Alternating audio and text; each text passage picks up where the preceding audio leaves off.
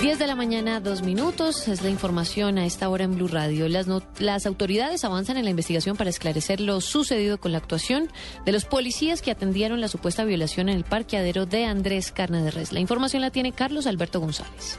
Un manto de duda de un posible soborno se cierne sobre los agentes de la SIJIN que en el amanecer del 2 de noviembre atendieron el caso de la supuesta violación de una joven en el restaurante Andrés Carneres en Chía. El vicefiscal Jorge Perdomo advirtió que ya hay investigaciones en curso por posible desacato a sus funciones. Porque tenemos ya evidencia de la omisión que pudieron tener algunos funcionarios de la policía Nacional de la SIGIN que realizaron los actos urgentes, quienes teniendo 36 horas para poner en conocimiento de la Fiscalía General de la Nación estos hechos, solo lo hicieron después de 10 días. En las investigaciones de los mismos hechos, ayer tres empleados del restaurante rindieron declaración juramentada. Se espera que en próximas horas rinda declaración una trabajadora del negocio, quien fue la que brindó asistencia y los primeros auxilios a la supuesta víctima del abuso. Carlos Alberto González, Blue Radio.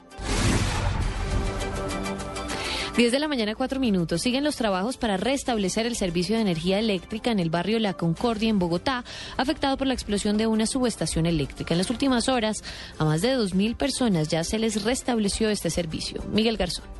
Coensa confirmó que otras 2.000 personas de las residentes en el centro de Bogotá y que fueron afectadas por el incendio en la subestación eléctrica el pasado miércoles ya tienen servicio de energía eléctrica. Así lo confirmó Cristal Otalora, representante de la empresa. Esta mañana a las 5 y 30 de la mañana. Cerca de las 5 y 30 pusimos en servicio 2.000 clientes más. En este momento solamente tenemos 2.000 clientes fuera de, de, servicios. Coensa confirmó que siguen trabajando con equipos de técnicos especializados para reparar los graves daños generados por la conflagración y lograr restablecer el servicio en las próximas horas, aunque no descartan que debido a lo importante de los daños pueda retrasarse un poco más. También confirmaron que los tres empleados que resultaron heridos por una descarga mientras trabajaban en los daños se encuentran fuera de peligro, aunque uno de ellos resultó con quemaduras de primero y segundo segundo grado en todo su cuerpo. En este momento está en observación, pero está consciente, el electrocardiograma salió bien y en, en principio las, que, las, las quemaduras que tienen no representan pues ningún peligro para su vida. Miguel Garzón, Blue Radio.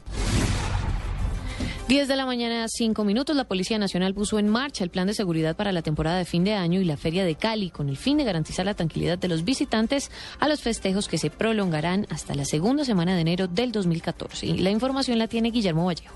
Así lo informó el comandante de la Policía Metropolitana en la capital del Valle, el coronel Huber Penilla, quien explicó además en qué consiste la operación y el refuerzo dispuesto por la dirección de la institución desde Bogotá. Cuadrante Seguro, Navidad Segura, en los cuales estamos contando con un equipo automotor que nos acaba de llegar. Son 40 vehículos tipo campero, son 20 motocicletas, los cuales estamos ubicando en sitios sensibles de la ciudad, ejes viales donde circula la mayor cantidad de personas, tanto residentes como quienes llegan a visitarnos. A este plan se suman el diseñado por la alcaldía a través de la Secretaría de Gobierno que incluye, entre otros, la regulación de la venta, comercialización y uso de la pólvora para evitar quemados Guillermo Vallejo, Blue Radio Cali. 10 de la mañana, 6 minutos y sigue el drama de los deslizamientos de tierra en Barranquilla. Solo el 4% de los propietarios de viviendas en Campo Alegre será cobijado con la suspensión de procesos ejecutivos, informa Eberto Amor.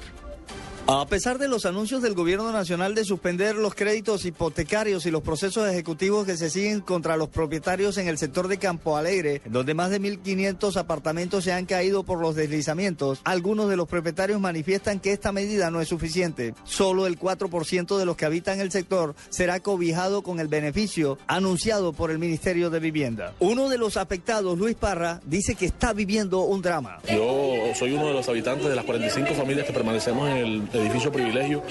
Ya hay una orden de evacuación. No, no hemos podido encontrar, sinceramente, para dónde irnos. Mis hijos ya no están conmigo.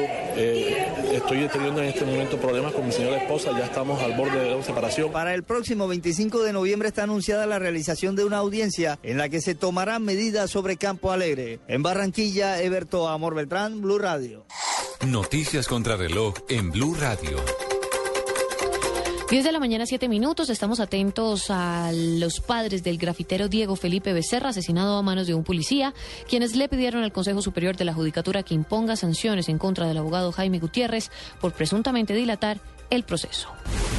La cifra, al menos seis personas murieron esta mañana en un atentado en Kabul, cerca de donde la Asamblea Tradicional debatirá la próxima semana sobre el mantenimiento de una presencia militar estadounidense en el país después del 2014.